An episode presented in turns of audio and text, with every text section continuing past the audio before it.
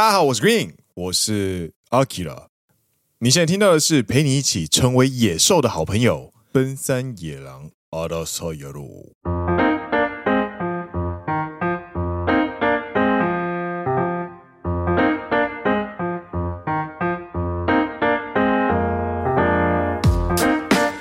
耶！欢迎来到第十三季的第四集。是的。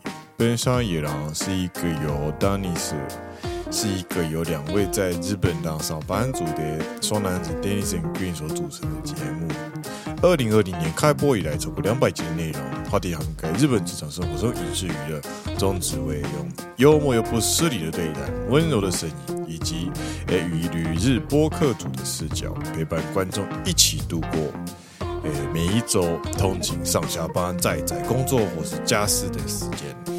让听众可以认真听长知识，轻松听好舒服的谈话性节目。Dennis 本季休息，将在第十四季回归。本季就由 Akira 代班。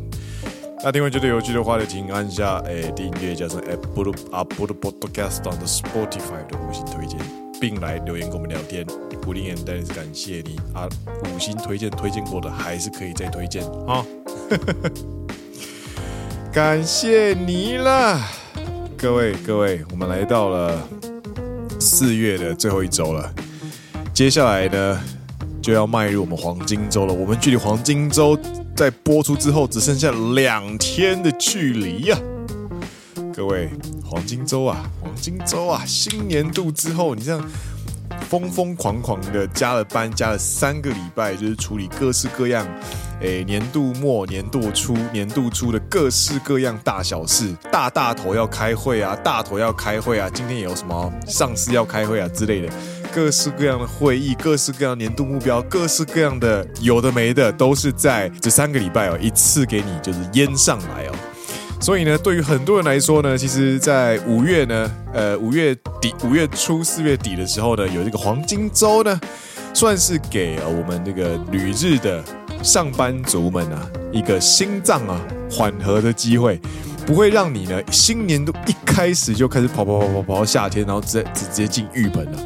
我觉得日本人在安排长假的逻辑上面，其实是这几年下来实在是越可以越来越可以理解他们为什么要这样排了。有点像这种感觉，就是前三个礼拜你会辛苦一点，但是呢你会有一个九天的长假，然后呢到。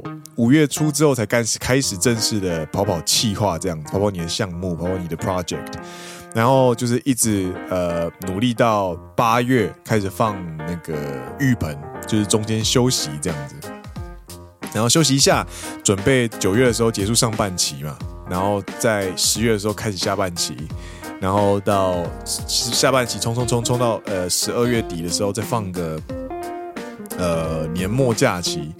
之后，在一月多的时候回来上班之后，大家新年快乐的气氛下去准备呃收尾，然后就是二月、三月、三月底的时候就准备迈入新年度这样子。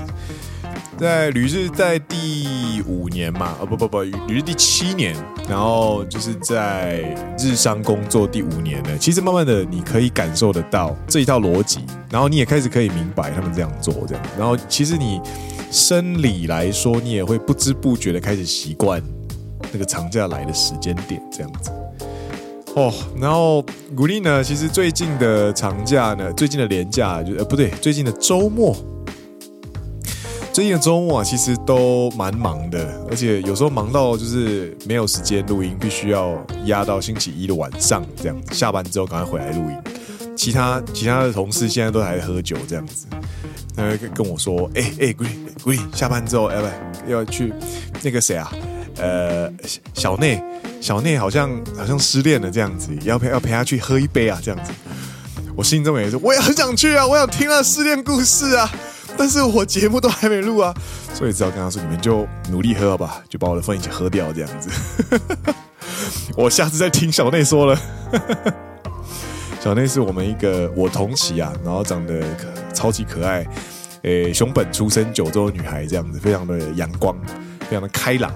然后听说她失恋了，这样子，二月份的时候失恋。然后现在，呃，办公室的男同事们每个都就是很想要，就是听听看什么什么是他的失恋故事是什么这样子。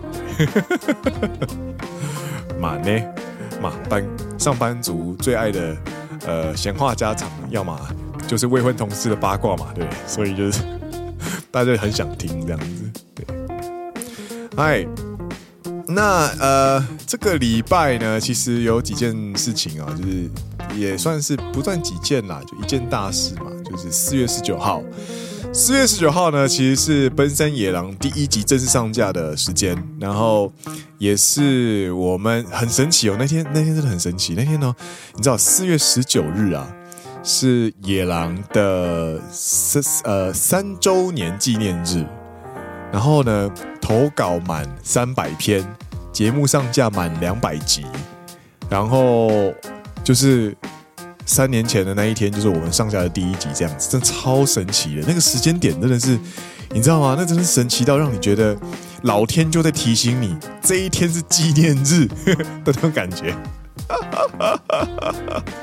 好好，那如果今天是女朋友生日的话，可能就完蛋了，因为完全忘记。我跟 Dennis 完全忘记，然后是是听众，就是有来提醒我们这样子，然后是不是哦？哎、对耶，怎么办？然后赶快做一个，就是做一张图，然后就是请 Dennis 播上去这样子。真的是感谢大家，然后呃陪我们三年了，然后现在第进入第四年嘛。我真的觉得有一件事情可以持续的耕耘下去，对于呃我来说呢，其实是非常有成就感而且快乐的事情。我也因此认识很多朋友，所以真的是非常的有趣啊！而且，当别人在聊起说：“哎，古力，你的假日的周末都在做什么的时候呢？”我都可以跟他说：“哦，我在做 podcast 这样子。”然后大家就会说：“那是什么？那是什么？那是什么？”这样子，因为日本人这边还没有流行啊，他们不流行。然后就跟他解释说：“哦，是这样，这样，这样，那样，那样，那样。然后收录啊，然后还要就是透过诶线上录音啊，然后就跟我在。”呃，东京的伙伴两个人这样子，这样持续了第四年喽，这样子，然后他就觉得很有趣啊，他们就很稀罕呐，对啊，就是觉得很稀罕，所以就蛮有趣的。做这个节目呢，认识了很多朋友，然后也认识了，也因此聊了很多杂学的东西。我觉得吸收这些杂学是我呃做节目中最有进步的收获，因为你必须要强制打开你的雷达，每个礼拜固定一次这样子。那呃上班族，尤其是进入公司第五年了，其实很多时候你会越来越忙。我上我上我三月多的时候，就稍微算了一下，我转单位之后的加班时数。然后发现惊觉惊觉，古令的去年的加班时数就是加起来突破四百，突破四百个小时，很恐怖哎！我自己有被吓到。然后我想说的是，你进入公司第五年之后，你的生活圈子会越来越窄，所以能够有一个东西，不管是你的社团也好，不管是你打球的一群朋友也好，不管是老朋友一起出门也好。或者像我这样做节目也好，你每个礼拜都有一个时间固定下来做同一件事情的时候呢，其实它就会变成累积，然后会不断的去打开你的世界，那让你的原本越走越窄的生活呢，就有办法呢，呃，有点像是开窗换气的那种感觉嘛，你就是。早上醒来有没有？就是整个房间都是整个晚上的整个晚上的气味。那你就先把窗户打开，让外面的风吹进来，然后你就觉得很清新了，一天就可以重新开始。对我来说，每个礼拜录节目就是这样的一个过程。对，所以到第四年，我还是觉得乐此不疲啦。所以在这边还是感谢大家的收听。第四年也，请大家多多指教。さて。今天的内容呢，其实跟上个上次的这个第十三季开始的一个老绿信箱啊，呃，有一点就是有关联啊。因为今天呢，也是要回答一位呃老朋友的投稿啊。那今天的节目的小 corner 呢，我们就把它称作叫做“野狼人事事”。野狼人事事呢，顾名思义就是呃。人事事嘛，大家对人事事人事部的感觉是什么呢？印象是什么呢？是不是戴个细框眼镜，然后拿着一叠你这你的资料，就是什么业绩考核啊，然后什么存款资料啊，什么个人情报相关资料，坐在你的桌子另一边啊，然后双手什么撑着下巴跟你说啊，Green Kun 啊，关于你接下来的。职涯啊，你有没有什么想法啊？这样子，国外有啊？野狼人士是呢，野狼人士是呢。今天呢，其实要就是顾名思义，就是今天来信的朋友呢，他其实是想要就是听听呃野狼的呃一些意见哦，就是他的他的咨询内容呢，其实就是他的工作，哎，就先来呃看看他的烦恼喽。诶，这位朋友呢，其实是我们第一季就开始听的老朋友哦，那他希望呢，今天能够匿名投稿。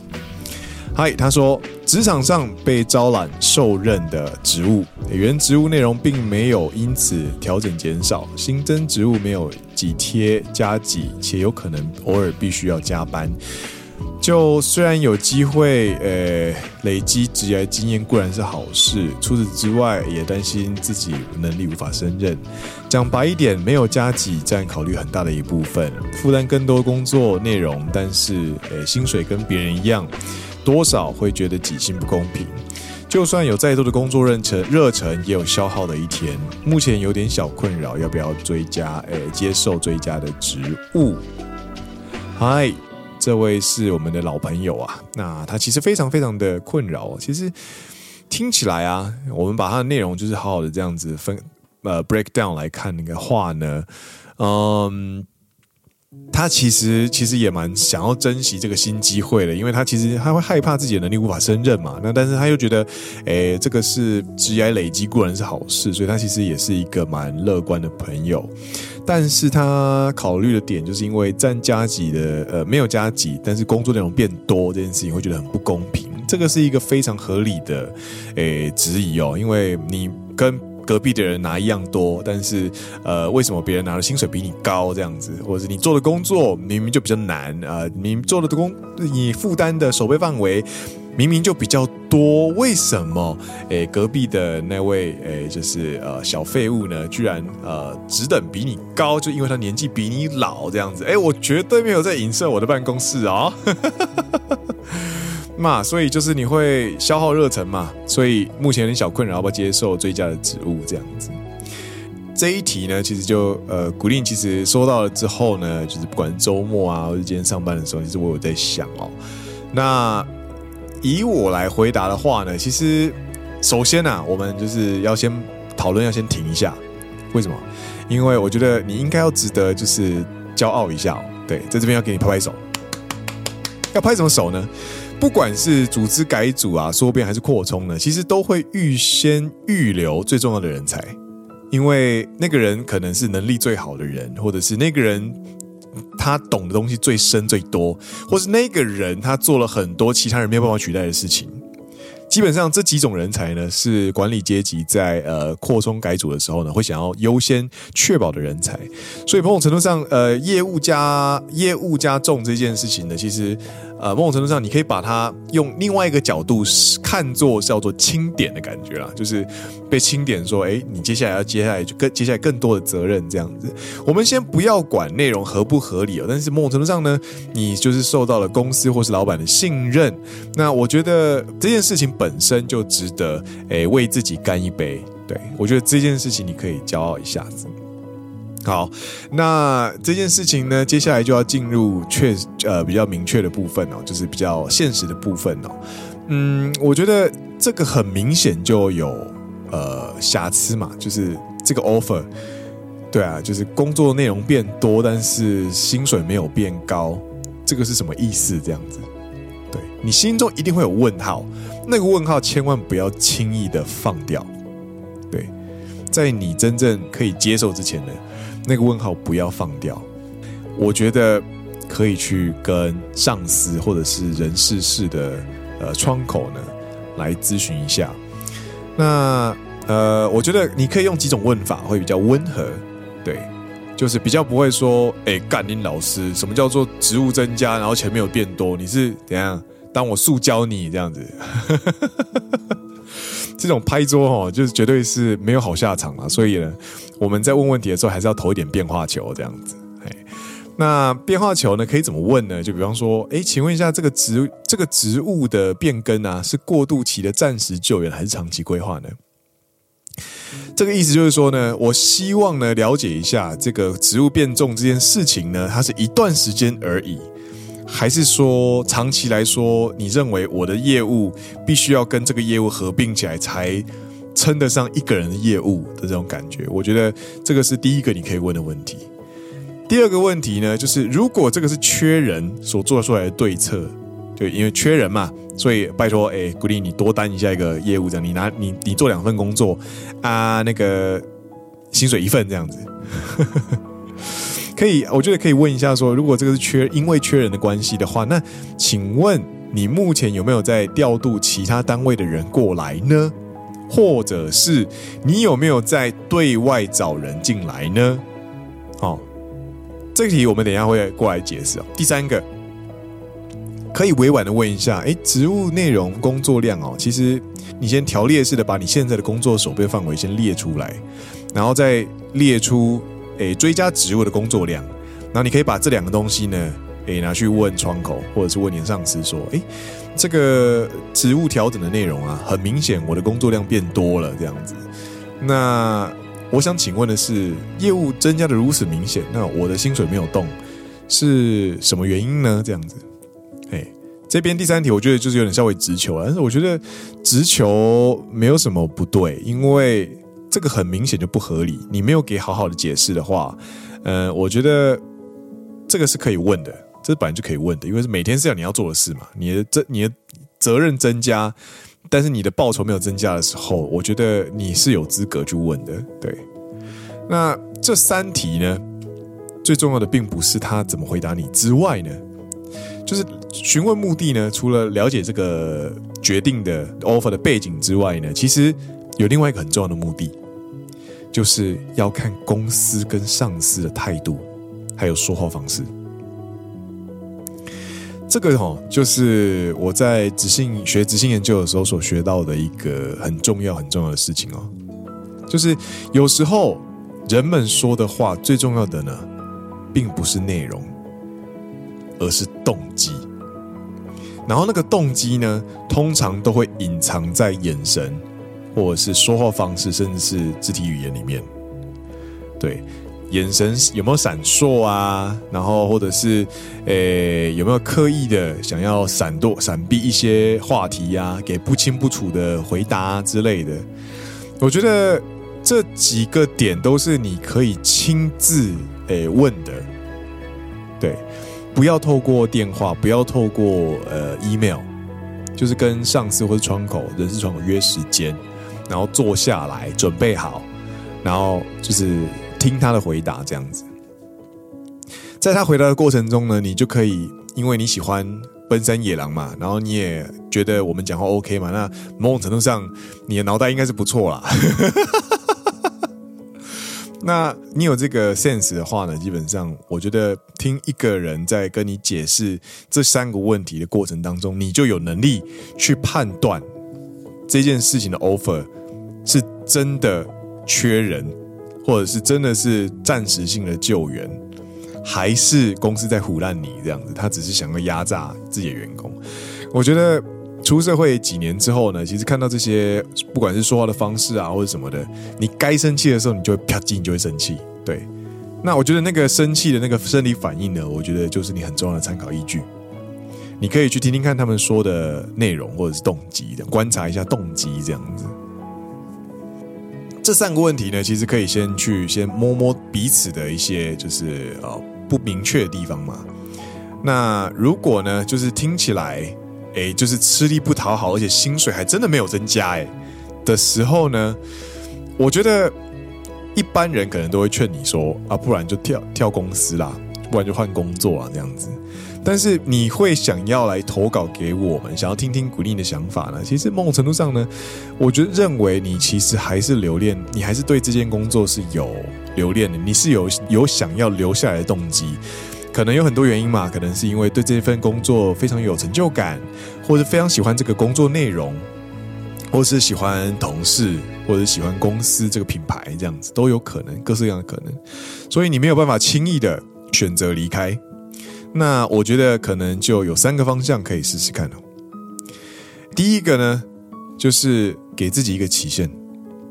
人只要看到有期限的话呢，其实心情会比较好过，真的会比较好过。鼓励你的公司呢有所谓的内调系统，有内调制度这样子，内转制度。内转制度的条件呢就是两年，就是呃你要在原单位满两年，然后你就可以申请职位调度这样子。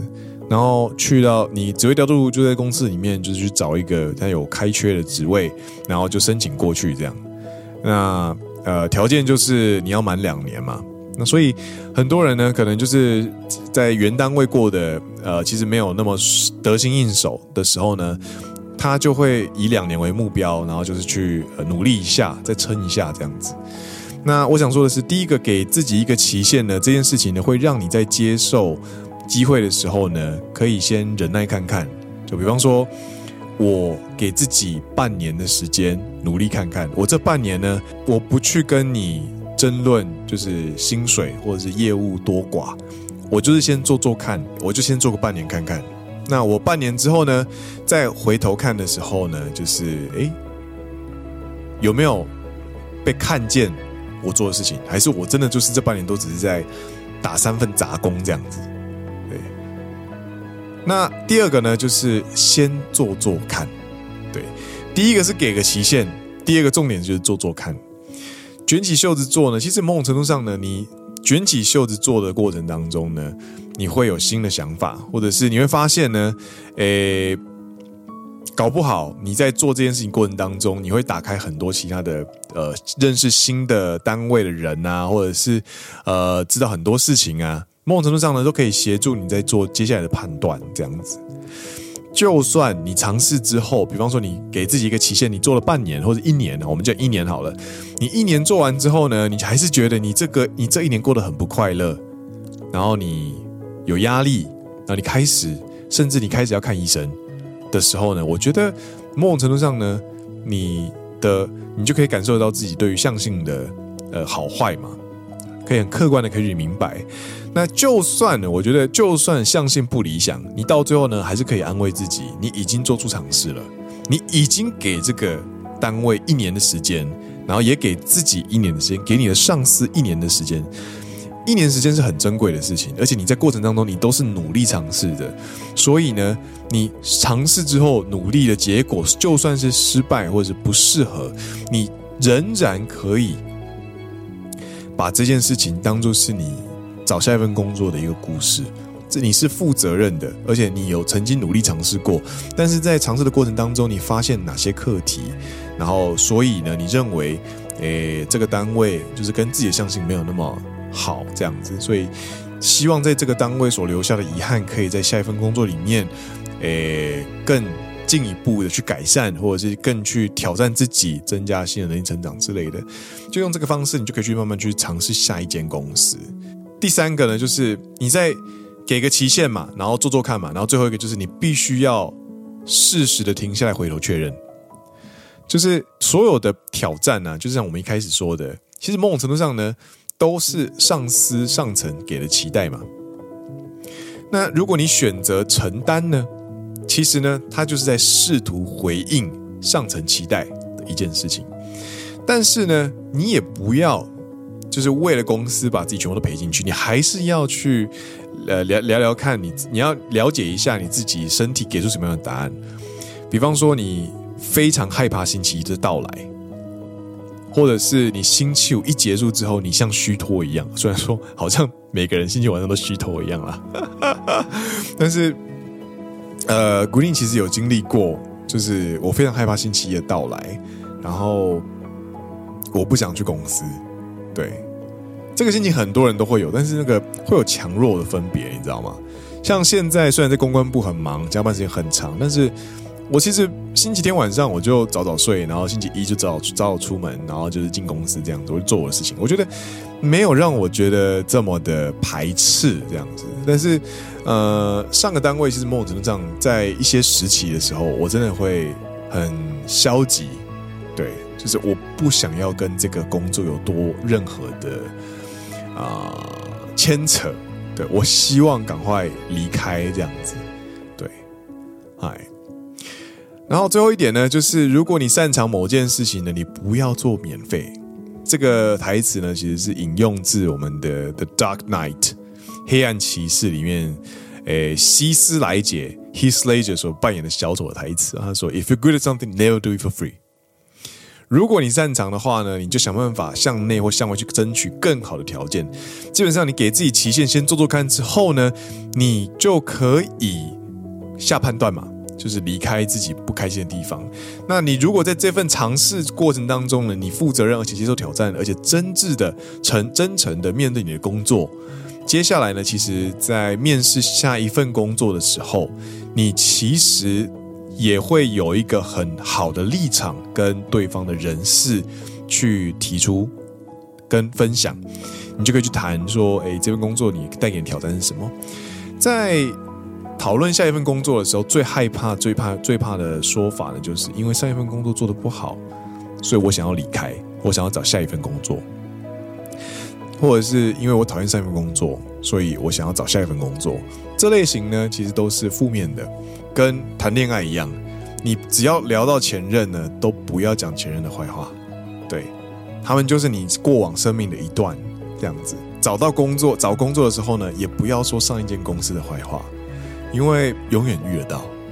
而且你很多时候你会不知道，你没有讲坏话这件事情会带给你多大的帮助。而且对于同一件事情，其实说法有很多种。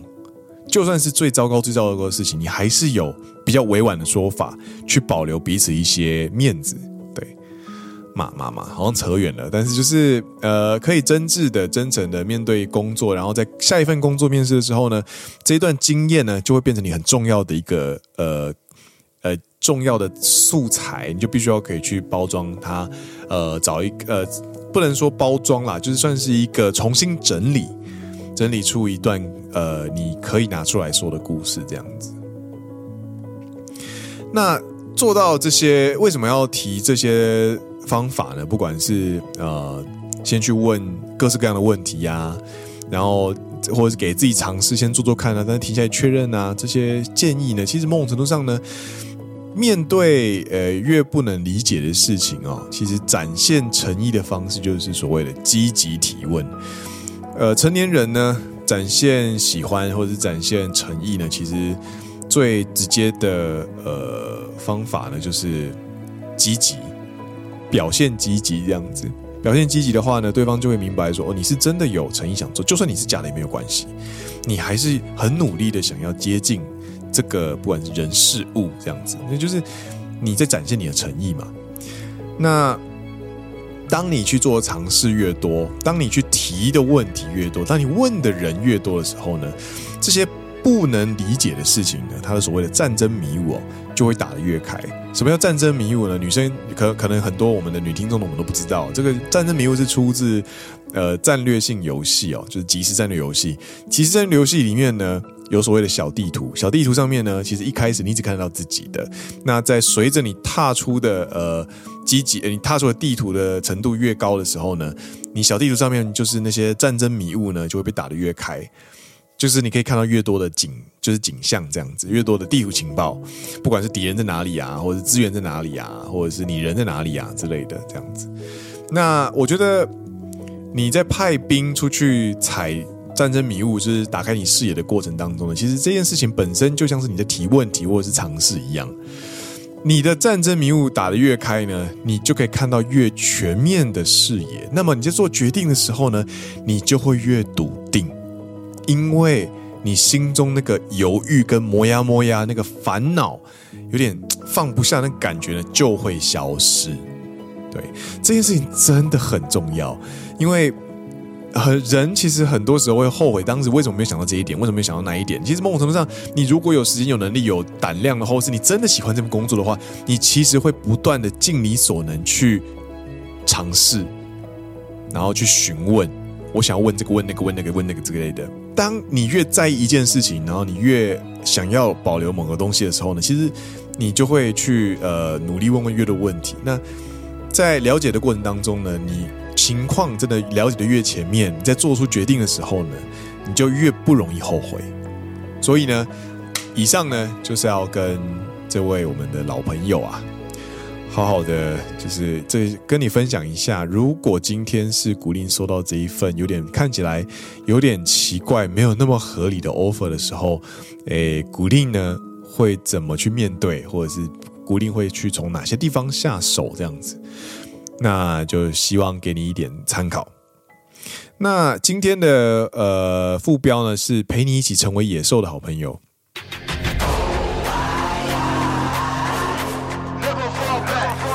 成为野兽呢，其实是最后古林想分享的，就是嗯，我觉得社会人进入公司、进入社会、踏入社会嘛，其实都是脱离一个校园的保护，去踏入真正的社会去打拼，这样子在江湖上行走。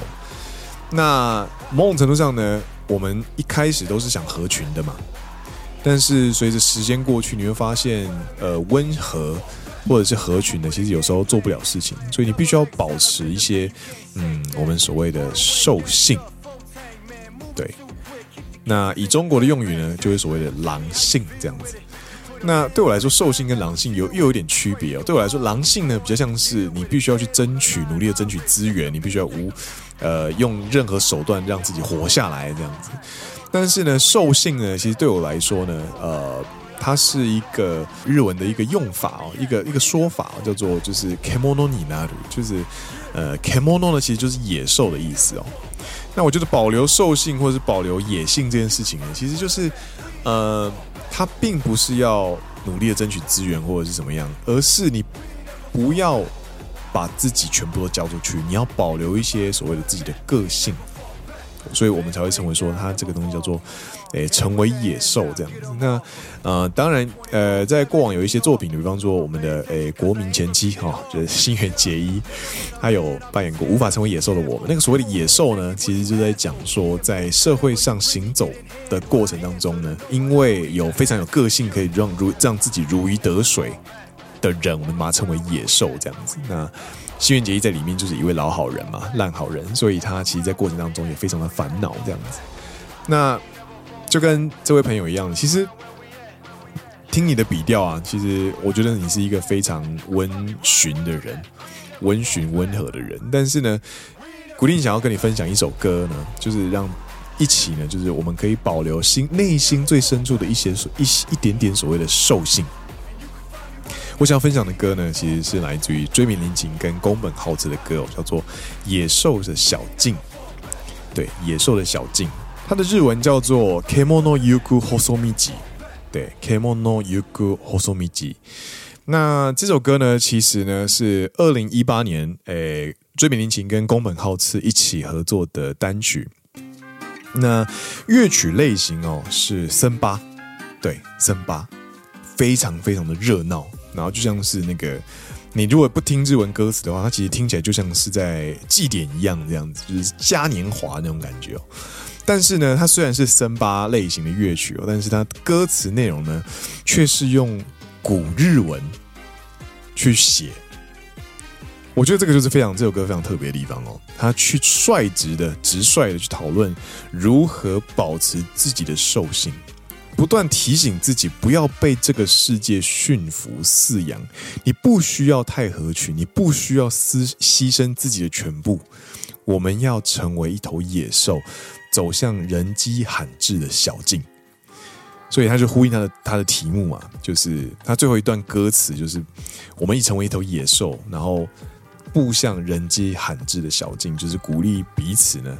不要忘记兽性，然后我们就算出社会成为一位成熟的大人，我们仍然要保持内心那个零零角角的自己，这样子。对，那我其实呢，如果真的是理想的话呢，我真的是很想要一字一句，然后一段一段歌词哦，跟呃大家分享，因为这首歌真的是非常非常的美。它的美呢，并不是优美柔美，它的美呢，是一种嗯。毫无保留的挣扎奋斗的感觉，你知道《银魂》呢？有一句话叫做：“与其思考如何在最后壮烈牺牲，不如浑身解数的努力活到最后一刻。”它的原文呢，就是它的中文原文叫做：与其思考如何美丽的牺牲，倒不如想着如何漂亮的活到最后一刻。对，那意思其实是一样的哦，就是跟其实《银魂》它所强调的一些核心思想啊，其实跟这首歌是有共鸣的部分哦。就是我们不要太合群，我们不用太温柔，我们不用太牺牲自己。你可以是个怪咖，你可以保留内心那一个原本学生时期有点怪的自己，你可以保留自己的个性脾气，不要把自己说全部都交出去这样子。对，他有一段歌词呢，让我非常非常喜欢。我分享两段好了，都是他的副歌的部分。这个副歌的第一段呢，诶，是宫本浩次所唱的。他说：“丸越の命を今野放しに突っ払おうぜ。行き先は事切れる场所， ”太自然としていざ行こう。”他的日文意思呢？他说：“空手拼搏的生命，此刻就野放出来，奔土驰骋。目的地是让我断气的归天之处。”作为大自然的一部分，就此离去吧。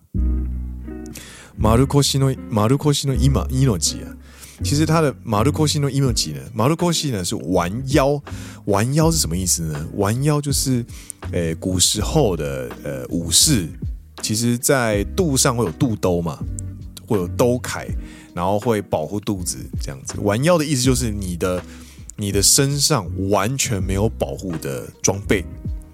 那他想要强调的呢？这边想要强调的意思呢，就是要钱没有，烂命一条。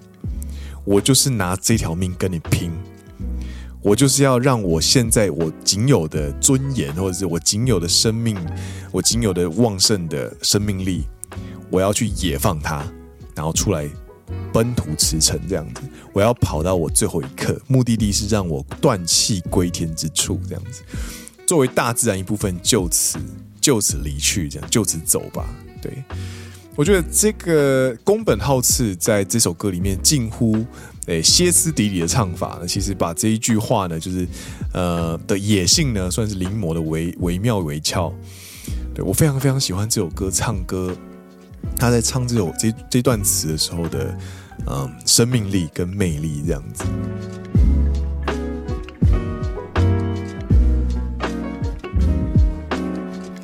然后呢，我还非常非常喜欢的最后一段哦，这段副歌呢，也是算是这首歌的画龙点睛啊。对，他说：“借り物の命が一つ，厚かましく使い込んで返せ。さあ、贪れ笑い飞ばすのさ。谁も。” ”通れぬほど狭き道を行け。这句话的英文，呃，这句话叫的中文是什么意思？他说：“借贷之物的生命啊，唯一无二，我就只有这一条跟上天借来的生命。你有借有还嘛？你还是什么时候？就是你死去的时候啊。那他的意思就是，我今天既然有这个机会转生为人。” 而且这条借来的生命，我有一天还是要还回去的。而且我只有不多不少，我就只有这一条命。对，还要强调你仅有的这个东西，它的珍贵，以它独独一无二这样子。然后下一句，你这个生命要干嘛呢？他就下一句，他说：“啊，兹卡马西格，兹开空的开塞。”这句话呢，真的是非常有魅力哦。他说：“我要厚颜无耻的公器私用。”再还给你，他这边还给你是呼应一开始的借贷嘛？借了给我，我要还给你，还给你就是死去。那在借跟还之间呢，我要厚颜无耻的公器私用。你借给我这条命，我要把它用得一干二净。我要尝试它所有的可能，我不要轻易的把这一条命还给你，我不要放弃挣扎，我要努力活到最后一刻的这种感觉。さあ、むさぼれ笑い飞ばすのだ。来吧，永不满足，一笑无忧啊！ 就是你一定会遇到人生很多很多的困扰跟烦恼，但是你不要满足，你不要轻易的觉得别人教给你的答案这个东西就是你要接受的东西。别人说给你的第一志愿不一定适合你，你不要因为别人说这个东西适合你，你就 接受。你要问问你自己要不要。如果不要，你要的东西那个东西，那我们就去追吧。这样子。谁も通れぬほど狭き道を行け，向谁也无法抵达的狭窄之道奔去。它其实呼应上面的所谓的永不满足这件事情哦。大家都喜欢走向康庄大道，为什么？因为人很多，路很平，很安全。 对，但缺点就是呢，如果前面出了车祸呢，基本上一起被撞死。就是你如果走在一个王道上面呢，然后上面东西可能呃前面的路况你看不到嘛，因为人很多嘛。然后呃有一天你必须要。你没你一开始都因为人很多，所以你一开始上这条路的时候，你是被推着往前走的那种感觉。哦，大家都考第一志愿哦，真的假的哦？大家都去明星科系哦，真的假的？那我一起去吧。哦，大家毕业后都去明星公司哦，那我们就进吧。然后进了明星公司之后，哦，阿、干，我什么时候要结婚？我什么时候要生小孩？我要不要生小孩？我要不要结婚？啊，男女朋友在哪里？怎么办？有没有？突然你发现没有？你你自己的课题没有其他可以参考的时候呢，你就发现你一直走来都被推上了这个王道呢，其实某种程度是害了你。所以作为解决之道呢，诶，椎名林檎就在这边呢，跟大家就是呼呼吁哦，就是他以一种算是鼓励大家的、鼓舞大家的，来吧，永不满足，一笑无忧，我们就边笑然后边着走上我们自己想要去的道路。那条路呢，可能很少人去。可能很特别，也有可能只有你能通过，其他人都不能通过。那一条路非常的狭窄，你要化作野兽朝那条道路奔去的这样子的一个感觉。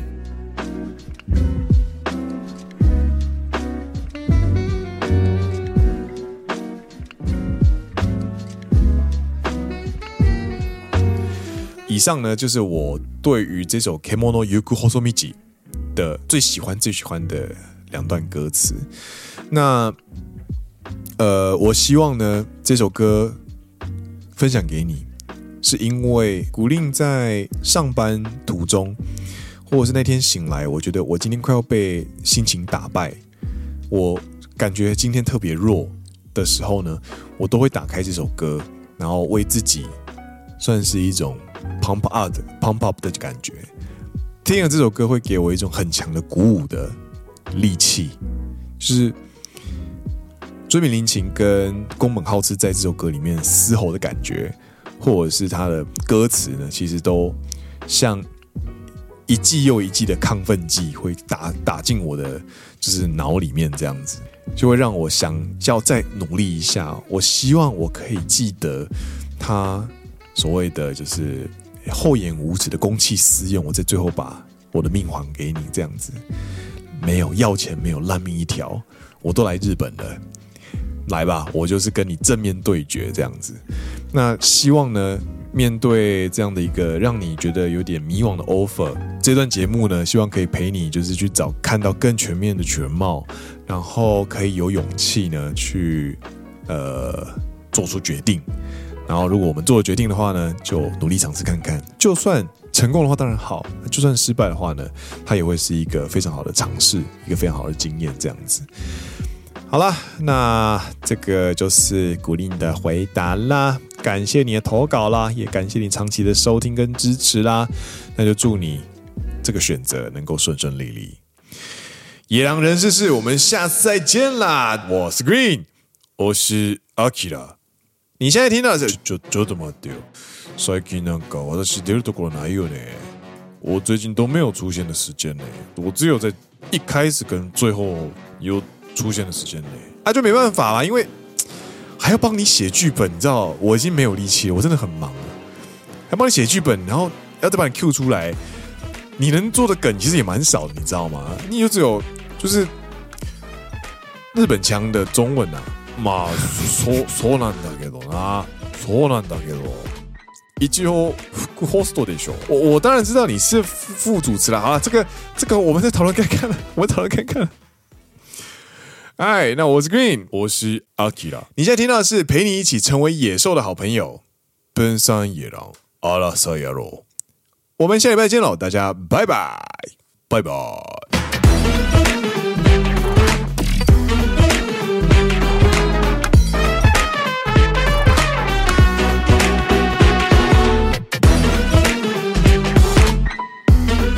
距离丹尼斯回归还有七十天。